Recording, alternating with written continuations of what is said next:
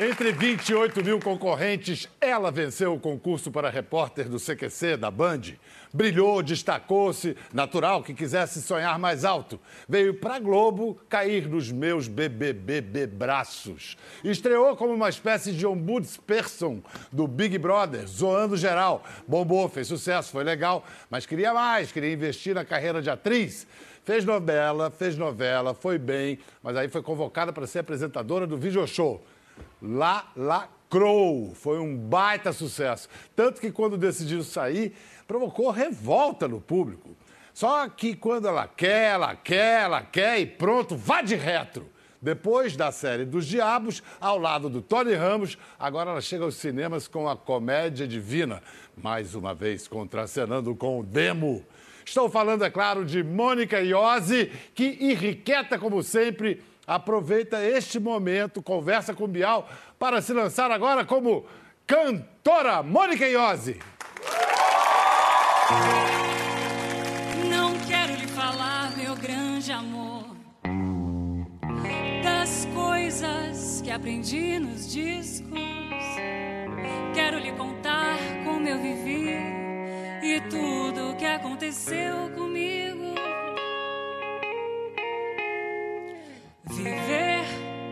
Melhor que sonhar. Eu sei que o amor é uma coisa boa, mas também sei que qualquer canto é menor do que a vida de qualquer pessoa. Por isso, cuidado, meu bem, há perigo na esquina. Eles venceram o sinal está fechado para nós que somos jovens. Para abraçar seu irmão e beijar sua menina na rua. É que se fez o seu braço, o seu lábio e a sua voz.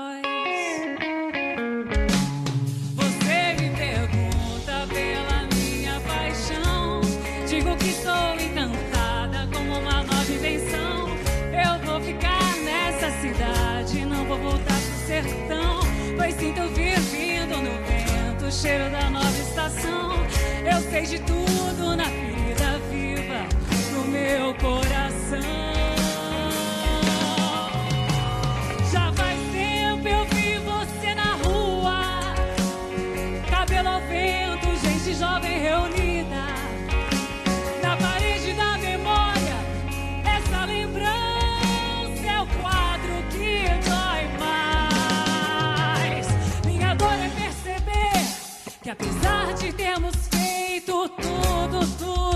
Tudo, que fizemos, ainda somos os mesmos e vivemos.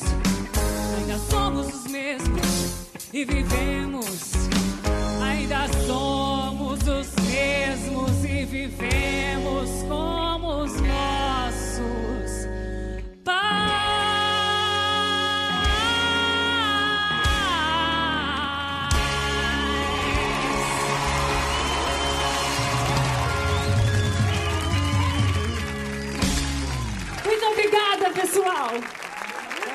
demais! Você gostou? Não, es- espetacular! Rapaz, assim. Eu, eu Oi, dizer, gente. Cê- Sim, eu tô é muito surpreendente tudo isso. Tá é uma, surpreso? É uma loucura. Que honra, Que- que honra poder ser o, o momento de você se lançar numa nova carreira. Agora você vai largar tudo, é cantora, né? É porque assim, a, a minha meta de vida é ter meio que uma, uma nova carreira a cada dois anos. Eu, tô indo mais ou menos Então, os por aí. próximos dois anos você vai cantar. Eu vou cantar nos próximos dois anos, aí nos outros dois eu vou apresentar um programa de entrevistas. Você vai para que canal? Mas... Não é por esse horário, tá? E aí lá para 2022, mais ou menos, eu vou estrear meu grande sonho, que eu quero ter um programa infantil. E vai, é, modelito anos 80, tipo Xuxa, aquela coisa Modelinho, sexy era uma coisa mais criança. Mara Maravilha, eu acho. Mais Mara Maravilha.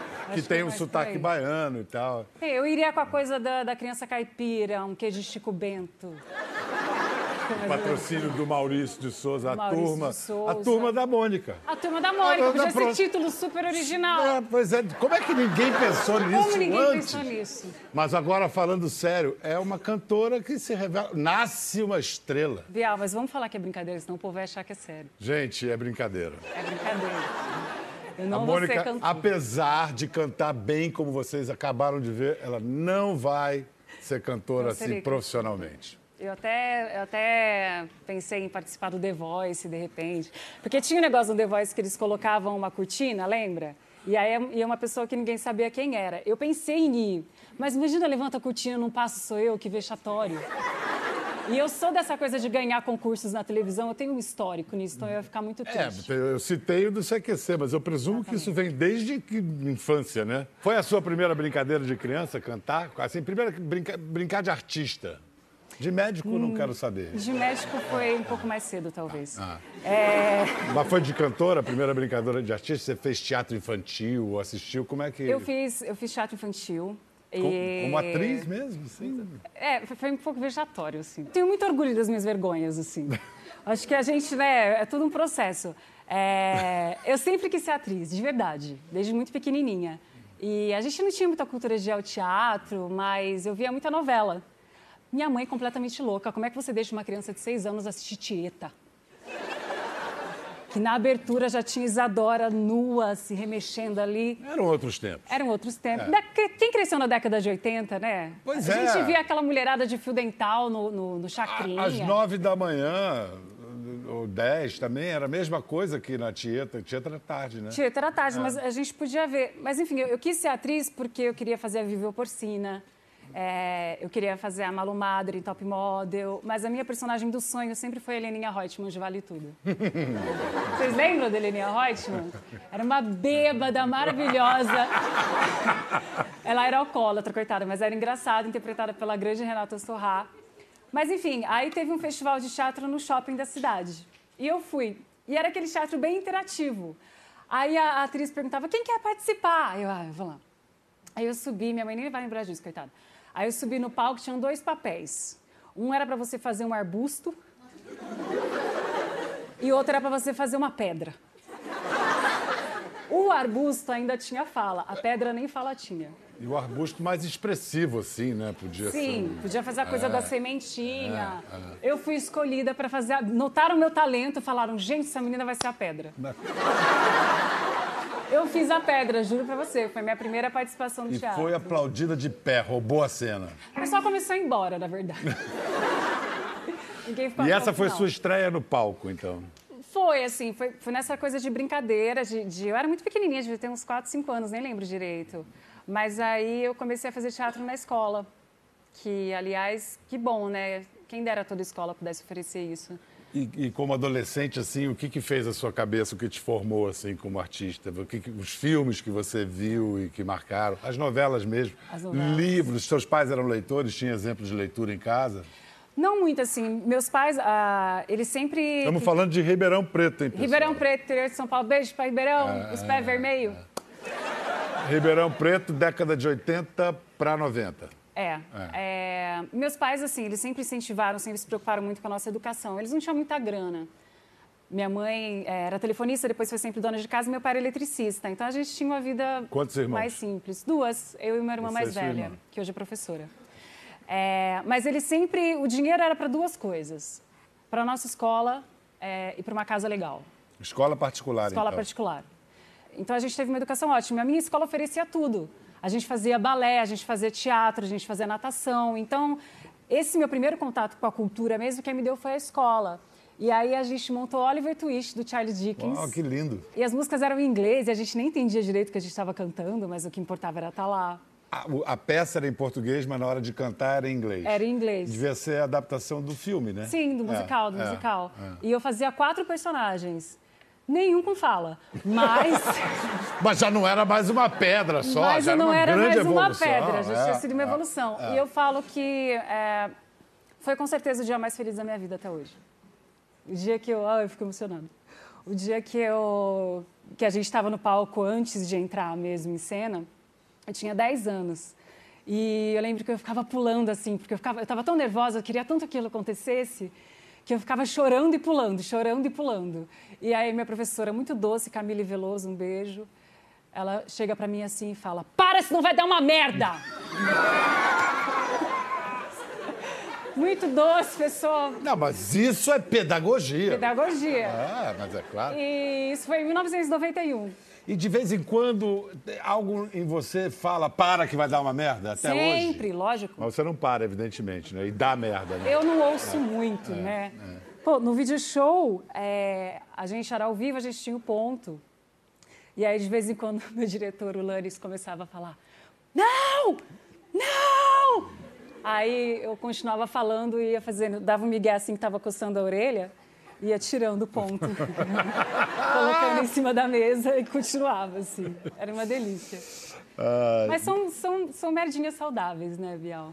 eu, eu acho que isso é uma das razões pela qual, pelas quais você se destaca, né? Você vai com tudo, de verdade. E, e televisão ao vivo é uma delícia, né? É. É uma delícia. Bom. Porque deve ficar a menininha chorando e pulando dentro de você toda vez que você vai entrar ao vivo. Quase sempre. Porque Uai, na hora que você vê ali que, que eu tô cantando, é, eu pedi para ficar no pedestal, porque minha mão tava tremendo. Eu ia cantar meio com mal de Parkinson. Assim. aí ganhou segurança, já Eu pegou. ia- É. Aí eu, eu olhei para uma menina que tava com uma cara ótima. Eu falei, vou olhar para ela, porque ela tá com uma cara boa. e ela vai, aquela menina de coisa branca, de tá com bicho branco aqui. Ah, muito obrigado, menina. Ela tava com uma Você cara deu uma ótima. contribuição inestimável ao nosso programa. foquei e aí, nela. Quando, e aí, quando você arrancou o microfone, tratou logo de machucar. Tomei. Não foi uma piada, foi Não, real. A gente viu. É, mas continuei.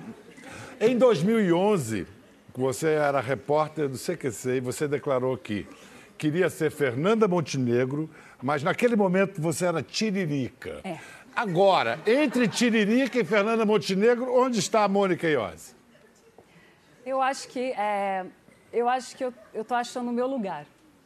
Eu acho, porque é muito engraçado assim. A, a minha carreira nunca foi muito pelo caminho que eu acreditava. Eu fui, eu prestei artes cênicas, eu me formei com uma tragédia grega, Ifigênia, Ifigênia em Aulis. de Eurípides. Exatamente. Você era quem? Eu era A Ifigênia. própria filha de Agamenon. Exatamente. Que era aquela história que ele tinha que sacrificar a filha para que os ventos voltassem e os navios pudessem levá-los até Troia para ter a guerra de Troia, Helena, enfim. Começar. começar a Guerra de Troia. E, então, assim, eu me formei com uma tragédia grega e aí eu ia fazer o mestrado em teatro grego, essa pessoa, e de repente eu entro no concurso para o CQC e a coisa vai acontecendo. Então, por que, que eu estou falando disso? Eu sempre Porque achei você que eu... falou que você acreditava que ia por um caminho É. e a vida e É. a carreira te levaram Eu achei que eu fosse chegar em São Paulo e ia virar a Juliana Galdino, entendeu? Para quem não conhece, Juliana Galdino é uma das maiores atrizes do Brasil. Genial, só que Genial. é, digamos, cult. É. Não é de conhecimento da, É. de massa, assim. Mas o que acontece com essa a idade em geral, essa que você fez Ifigênia, jovem se leva muito a sério, né? Muito, muito Tem uma coisa, digamos, pretensiosa. É. E aí deu um sacode na sua pretensão e botou você ali. Foi, porque a gente faz teatro e você vem para São Paulo achando que é a grande meca e que vai dar tudo certo e você vai viver de teatro. Então, assim, nunca foi fácil viver de teatro. Agora, com o desmonte da cultura, tá pior ainda.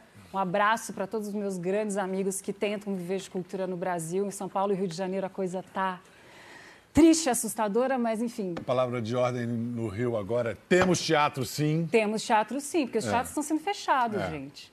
Então, uma vergonha, uma loucura. Parabéns a todos os artistas. Marcos Caruso, que teve a iniciativa de voltar com a peça em cartaz para manter o teatro aberto. Mas, enfim, voltando, eu acho que agora eu estou no meu momento de. Eu não sou a Fernanda Montenegro. Um dia, se eu for um décimo do que ela é, eu vou estar feliz. Graças a Deus, já deixei de ser um pouco tiririca. É, mas acho que eu tô, tô achando o meu lugar aí. Vamos é, aproveitar que você acabou de fazer Vá de Retro ao lado do monstro sagrado Tony Ramos. Você sabe que essas coisas se espalham pelos bastidores. É, eu ouvi dizer que teve um momento das gravações em que você ficou muito seguro a ponto de ter uma crise de choro e que o Tony te amparou e te ajudou. É, o Tony, é, acho que você já deve ter entrevistado muita gente que trabalhou com o Tony e o próprio Tony, né? É, ele é uma figura assim que ele é muito acima da média. Ele não tem nenhum. Ele é um dos maiores nomes do Brasil. Ele já fez. ele- acho que ele tem 52 anos de carreira. Fez não sei quantas novelas, filmes. E ele é de uma simplicidade. Então, quando, ele, quando eu vi que eu ia trabalhar com ele, que eu ia contracenar com ele quase o tempo inteiro, eu fiquei muito nervosa, de verdade. Mas aí ele me abraçou desde o início e ele dava apontamentos muito precisos, assim. Então, às vezes eu estava insegura com uma cena. Ele fez isso pouquíssimas vezes, ele respeita muito o trabalho de composição do outro ator. Mas às vezes ele falava assim, eu lembro de um dia que ele falou, Moniquinha, tenta dar essa fala um tom abaixo. Aí eu, como assim? Ele falou, não termina a, a fala falando, sei lá, por exemplo, eu sei. Ele falou, termina falando, eu sei. Isso, pode parecer nada, mudou completamente o sentido da cena e eu consegui alcançar exatamente o objetivo que eu queria. Então, ele é de um profissionalismo, de uma competência, que tudo que ele falava eu seguia, apesar dele falar muito pouco. E teve uma cena que foi ao ar no último episódio, que a minha personagem descobre que está grávida do diabo e ocorre um grande incêndio e ela acaba assassinando o personagem do Tony, o Abel, e ela fica desesperada e chora muito e grita muito. E eu saí da cena sentindo que eu não tinha alcançado o que eu precisava, sabe? Falei, e é tudo tão rápido, quer dizer, você tem que fazer uma cena que você está chorando desesperado, mas você não tem 30 segundos para se preparar para aquilo e tem uma pessoa do seu sapato, o cara no cabelo, outro no microfone, o pessoal da luz gritando, é muito difícil se concentrar. É, então eu saí da cena decepcionada com o resultado. E aí eu tava chorandinho assim no, no camarim. Aí ele, que foi, menina? Aí eu falei, ai, Tony, foi uma merda essa cena. Eu acho, acho que eu não alcancei o que eu precisava, estou muito decepcionada tal. Aí ele sentou assim do meu lado e falou, para de bobagem. Para de bobagem. Eu tenho 50 anos de profissão, você acha que eu sei o que eu estou fazendo? Ele falou, é, o dia que eu entrar em cena e achar que eu sei completamente, que eu sei exatamente o que eu estou fazendo, tiver 100% seguro, é porque eu não preciso mais trabalhar como ator. Grande. Esse é o Tony Ramos, gente. Esse é o Tony Ramos. E olha, eu, eu tenho para mim que isso vale para todas as atividades profissionais. Uhum. Não só para ator pra, ou para gente que aparece em show business. Acho que é uma atitude diante da vida, de eterno É. aprendizado e de humildade, de que... pô, Porque quando vem alguém dizendo que já sabe tudo, né, você pode desconfiar. Agora, eu estou desconfiada de outra coisa. Que... Tem o cartaz do próximo filme, A Comédia Divina, da... Ai, ao, ao cartaz. É. Ou seja, mais uma vez, Mônica Iose vai contracenar com o Demo. É, É, agora com o Murilo Rosa. É, é o seguinte, seria isso uma mera coincidência? Tem um pacto rolando aí? Eu não sei, o que eu falo, é muito engraçado, vai. Dois trabalhos seguidos, eu faço uma personagem que contracena com o diabo e de alguma maneira é seduzida por ele. Eu fiquei me perguntando um tempo, eu falei, ah, será que eu tenho uma cara de encapetada? Talvez seja porque os diretores pensam assim, hum, ela trabalhou quatro anos em Brasília, fez bastante laboratório. Já, já conhece, já fez todo o laboratório Não do é? Ela, personagem, já ela, conhece. ela viveu num ambiente diabólico durante muito tempo, então acho que vai dar certo. Aliás, você chegou à televisão direto para Brasília, para zoar Brasília. No manual de sobrevivência em Brasília, o que, que você recomendaria, assim, três coisas básicas? Três coisas básicas para sobreviver em Brasília. É, Oscar Niemeyer era genial, mas eu não sei se não, não existia ar-condicionado naquela época. Porque os corredores do Congresso é tudo de carpete, né? E não tem ventilação naquilo, não tem ar-condicionado naquilo. E é aquela temperatura de Brasília de 38 graus, e aqueles homens tudo com aquele externo. Então vai ficando uma fudunga, um, um negócio, sei lá. Então, assim, acho que a primeira dica é respire pela boca.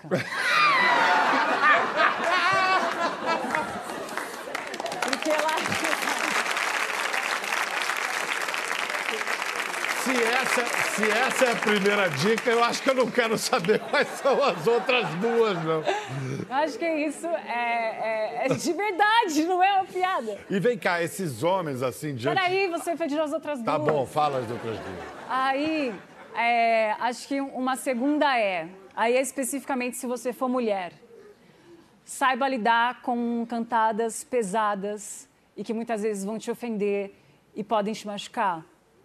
Porque eles usam um lugar lá da Você mulher. está falando dos políticos. Dos políticos, assessores e afins. Não todos, Tá. é claro, eu não jogo tudo na mesma Tá. caçamba, não. Mas. Está falando da sua experiência da minha experiência. Muitas vezes eles usam o assédio eh, sexual como assédio moral.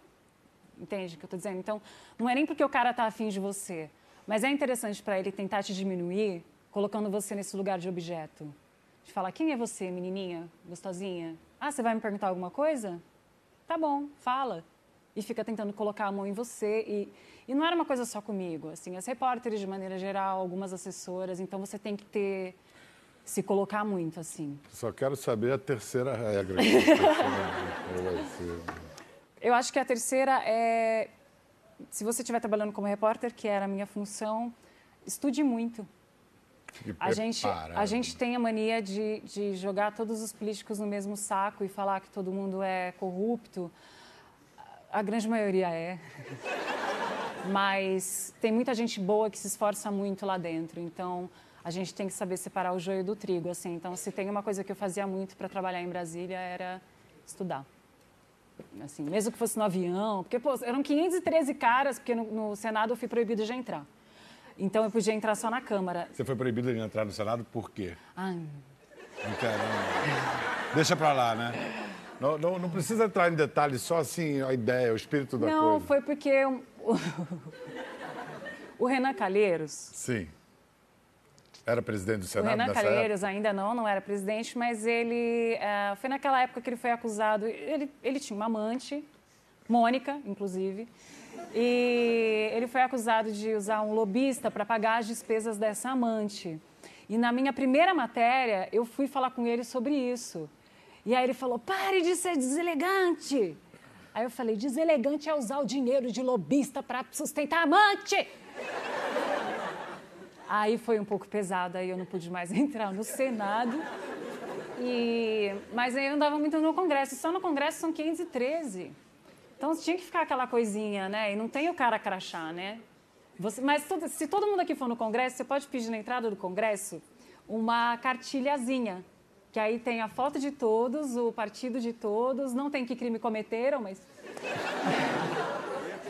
não são todos, não são todos. Eu preciso, eu preciso falar toda hora, não são todos. Eu tenho ótimos exemplos. Acho que é isso. Olha só os caminhos de uma carreira. Aí de repórter política, é, humorística política na Band, ela vai para Globo para consagração total, trabalhar no Big Brother Brasil. É. Uma loucura.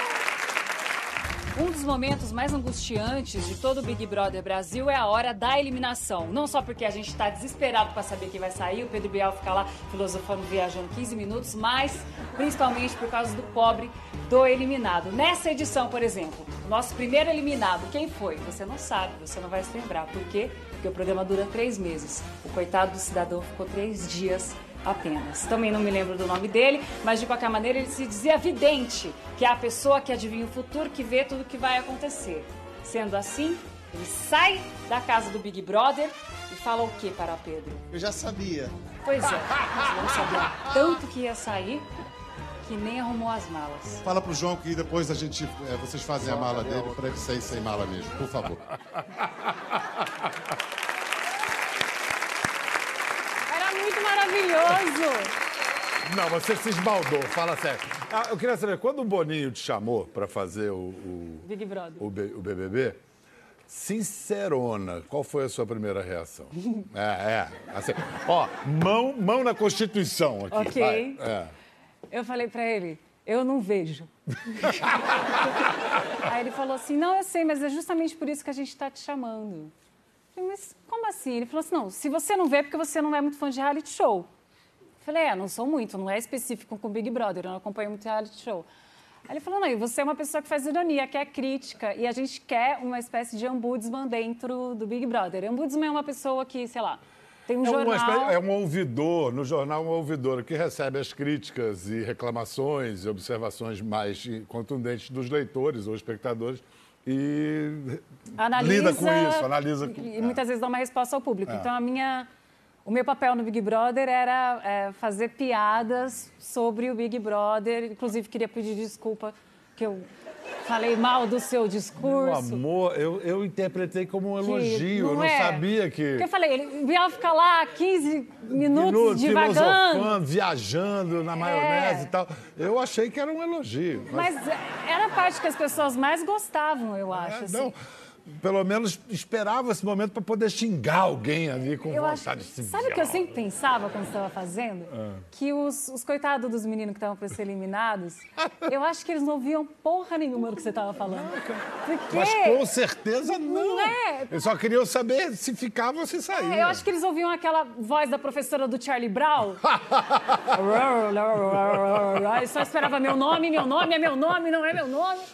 Acho que ficava nessa loucura, mas eram muito bons. Mas aí, pulando a novela que você fez logo depois do BBB, É, que Alto você Astral. brin... Alto Astral, que você fez tipo, né? É. Brincou pra caramba. Era quase foi uma becha feia, foi muito divertido. Foi bem divertido. É. Mas, assim, foi muito marcante, muito legal quando te botaram ao vivo no, no, no video show.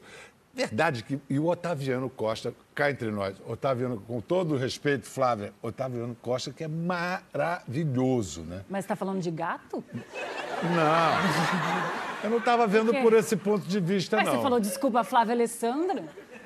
Ah, então tá. Então tava É falando gato de gato. também, tá, é gato, também. é gato. Charmoso, é charmoso. Ele é charmoso. É gato, é, É gato, gato. é gato. Taviano é gato. Não é repórter e gato? Não é repórter e gato, Mas é é gato. um apresentador e gato. Hoje, radialista e gato também. ah, é, né? tá na Rádio Globo, arrasando. Mas vocês faziam personagens para fazer o video show? Eu acho que o Ota talvez não, é, é, porque o Ota ele já vinha né, no vídeo show. Ele, ele já estava no vídeo show na época do Zeca Camargo. é, e ele sempre teve, até nos outros programas, as outras coisas que ele fez, ele tem esse lugar do, do cara é, divertido, que fala para a família, que eu sempre falei para ele, que, que, aliás eu amo o Otaviano, Otaviano é para a vida. É, e eu sempre falei para ele assim, Ota, a gente é como se fosse assim, você é o... Sabe o tiozão do churrasco? que faz aquelas piadoca. E, E você? E eu é como se fosse a sobrinha escrotinha. Então ele fazia as piadas. Que idade essa sobrinha tinha, mas é adolescente, né? mentalmente uns 15, né? E eu acho que existe sim sempre uma, uma construção de uma persona, né? Tem uma máscara ali quando você apresenta, principalmente uma coisa muito divertida ou por entretenimento, como era o vídeo show. É, mas eu acho que com o passar do tempo eu fui extrapolando para uma personagem. Porque eu fui fazendo. E diário, né? Diário é, é Diário. uma coisa pesada. É. É, é diário ao vivo ali. é- Mas era um exercício muito bom como atriz. Ah, posso imaginar. Porque era- uma improvisação o tempo todo. E eu não sei que se era só sem em um- política e lá. sem script, é, como assim. A gente tinha um roteiro. É, sim, mas não é convencionalmente um texto, né? Não, era- Não, você tinha que improvisar. É. E também não é uma direção de marcas, é, é você que está ali. Não, a gente nunca teve direção nenhuma. O Boninho é muito louco, coitado. Ele, ele me chamou numa terça-feira, na quinta-feira a gente fez o piloto, estreamos na segunda, sem ensaio, comigo fazendo a novela. Então eu botava a peruca, fazia a novela de manhã, fazia o vídeo show, tirava a peruca, voltava pra novela. E o mais louco é que deu certo pra caramba. Quem tá morrendo de saudade dela lá no video show aqui? Geral, geral, geral. Ah, obrigada. Mas é o seguinte, quando a Mônica quer, como eu disse na abertura, ela quer e pronto, ela saiu do video show porque queria e se mantinha fiel ao desejo da ribalta de ser atriz. E é o seguinte, quando essa moça deseja alguma coisa, sai da frente. Por exemplo, quando ela deseja falar, dizer, fazer e acontecer nas redes sociais. Acontece. Acontece até de ser processada pelo ministro do Supremo, no caso, o nosso Gilmar Mendes. Você gostaria de falar sobre isso ou quer De- passar direto? de- Sobre o processo que você sofreu e, e perdeu e foi condenada. É, eu posso falar, mas que precisava pedir uma coisa. Tá, então, depois do intervalo. Bem-vindos de volta. Então, Mônica, é, qual é, afinal, a sua história com Gilmar Mendes? Ninguém arruma um chapéu, uma sacolinha, alguma coisa assim? Porque aí, como assim, falar do Gilmar Mendes, eu posso falar, mas eu acho que eu já podia começar a, a- a juntar algum dinheiro da plateia. Porque se eu, caso seja processada novamente, eu já comecei uma vaquinha. Então, se alguém tivesse alguma coisa, Não. Vocês querem que eu fale do Gilmar Mendes? Então vamos liberar o dinheiro. Não, eu tô brincando, mas. mas... É- é- essa Tá plateia, é, eu não sei se é muito legalista ou pouco legalista. Ou É. simplesmente é, é, pão dura. Pão dura, pão dura. Pão dura é ótimo, né? É isso mesmo. Plateia, pão dura. Você não fala plateia, pão duro. Não, Essa plateia, concor- plateia pão dura. Acho É, que a essa- concordância a tá certa. É, eu fui processada. Foi um post, né? Foi um post. ahm, não me lembro exatamente quando, mas o ministro Gilmar Mendes ele deu um habeas corpus para um médico chamado Roger Abdelmassif, acho que é assim que se pronuncia, que ele foi condenado a mais ou menos, acho que quase mais de 100 anos de prisão, uma coisa assustadora, 200 anos, não 200 sei. e tantos anos de prisão. Porque ele teve mais de 40 estupros ah, comprovados e ele era um médico que se aproveitava das pacientes enquanto elas estavam sedadas. E o ministro, não sei exatamente por que razão, resolveu dar um habeas corpus, corpus para esse cidadão. Eu, como mulher, aquilo me, me indignou assim de uma tal maneira e, e- e, se não me engano foi na mesma época que surgiram ah, dois casos muito graves de estupros coletivos também. Então você vendo uma situação daquelas ah, as mulheres passando por tanta coisa meninas sendo estupradas todas essas mulheres que foram na clínica nesse homem buscando tratamento para engravidar para realizar o sonho de ser mãe e de repente são estupradas quer dizer e aí o ministro vai lá e dá um habeas corpus com uma justificativa que eu sou leiga, mas não entendi muito bem. Aí você não se conteve. Eu não me contive. E aí eu fiz um post dizendo ah, se o ministro do Supremo Tribunal Federal age dessa maneira, eu não sei o que esperar da justiça. Foi mais ou menos isso. E aí ele me processou por calúnia e difamação. Ah, ele pediu 100 mil reais. Eu perdi o processo em 30 mil, mais os impostos, alguma coisa foi para 38 mil.